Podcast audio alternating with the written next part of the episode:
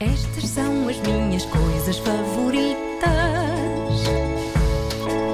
apanhar só, beber cerveja com batatas fritas, ver gente a cair e também a rir as chuvas de verão. O abraço do meu cão. Estas são as minhas coisas favoritas. Pois são. Hoje, escrever com um lápis bem afiado. Tão bom. Eh, Este episódio foi sugerido pela Vera e abriu aqui portas de satisfação na minha mente. Ah, Como boa parte das coisas favoritas, esta tem como coisa menos favorita o inverso. Eu acho que não há nada mais angustiante que tentar escrever com um lápis que ou tem o bico partido ou tem o bico gasto. É quase aquele efeito desagradável e arrepiante de unhas a raspar numa ardósia. É desagradável aquele momento angustiante em que sentimos as farpas de madeira do bico a raspar de forma agreste no papel, aquele momento em que o traço sai baço e incerto, porque ora é o bico a roçar no papel, ora são as farpas de madeira. É péssimo. E eu lembro-me da angústia que era nos tempos de escola, quando percebia raios, onde é que está o afia? Também conhecido como a lápis. Eu não sei o que dias preferem chamar aquele objeto milagroso. Afia. Se vocês são mais afia ou são mais Ah, a mais paralapis. Sou muito abrangente nisso, é o que for. Eh, eu sei que ter um lápis. Aliás, no eh, norte é a fiadeira. a fiadeira. A fiadeira, Pode ser, a minha pode avó ser. dizia a fiadeira, O que, sim. o que eu sei é que ter um lápis rombo ou gasto e não ter um afia para o afiar é como ter o nariz a pingar e não ter um lenço. É aflitivo. Nenhum ser humano merece passar por isso. E isto leva-nos a uma coisa favorita dentro da coisa favorita que é escrever com um lápis afiado, que é o ato de afiar um lápis. Eu sei que há fios elétricos, daqueles em que se mete o lápis lá dentro e ele- eles tratam da coisa sozinhos, não é? "Ah, Gosto. Mas eu acho que nada chega a um bom velho aparalápis manual. Ou aqueles pequenos em metal, lembram-se daqueles pequeninos, ou então aqueles que têm um compartimento de plástico dentro do qual ficam as raspas do lápis. Estes afias com caixa, nos tempos de escola, eram mais cómodos porque a pessoa podia afiar o lápis sem sair do lugar, em vez de ter de se levantar e ir até ao caixote afiar. E eu sou, desde que tenho idade, partidário de coisas que uma pessoa pode fazer sem sair do lugar. Já em garoto era.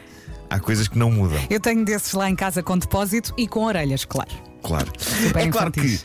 que afiar um lápis pode dar para o torto quando uma pessoa é lambona a afiar um lápis e deseja tê-lo realmente aguçado. Por vezes uma pessoa entrega-se tanto ao ato de afiar que parte o bico e ninguém quer isso.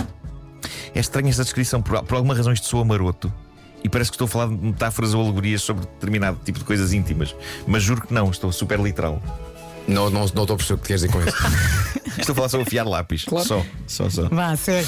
Mas conseguir afiar o lápis até ao ponto exato em que a ponta do lápis fica tão perfeita e depois pegar no lápis e escrever ou desenhar no papel, que magia satisfatória que há nesse momento, só interrompida pelo momento em que o sacana do bico parte e regressa à miséria. No fundo, isto sim, acaba por ser uma metáfora, mas sobre a vida. Por vezes sentimos que ela está a ser escrita de forma escorreita, com uma mina bem afiada, mas eis que o destino por vezes nos parte o bico, nada mais nos restando na desgraça que manter viva a esperança de que consigamos entrar no grande paralápis da existência e de lá sair de novo, Ai, Marco. de bico pontiagudo, prontos para abraçar a vida. Muito bem. Mas foi um momento coaching muito importante. Foi, não foi? Foi, não foi? Sim, isso devia estar tipo no- em palestra na aula magna. Obrigado. Obrigado. Vem aí o primeiro livro de autoajuda. A vida é um paralápis. Ou um folheto, qualquer coisa. Se bem que a parte em que saí de casa com o bico pontiagudo. E haverá, melhor, haverá maneira mais prometedora É de sair de casa. claro. Olha, no outro dia, os meus filhos têm uns tojos com, sei lá, 30, 40 lápis de cores. Uhum. E eu comecei numa ponta e terminei na Rasga, outra. rasga, Sempre rasga, tristes. rasga. E depois Vera olhar. Oliveira a varrer lápis. Pá, Olha, é tão e- bom, e, é também tão gosto de bom. afiar os lápis de maquilhagem.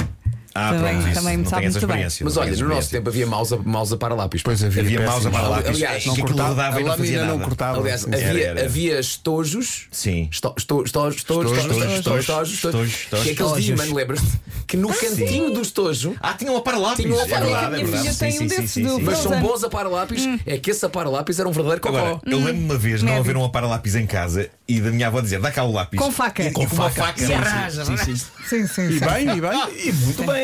Parecia- parecia e, que a, e estávamos a ali na faca passava pré-história. uma parte no dedo da tua avó. E, vai- mas esse dedo não corta. porque Ah, era uma nu- forma de. Ah, Nunca tinha reparado, falta tem um dedo, não sei. O que isso aconteceu?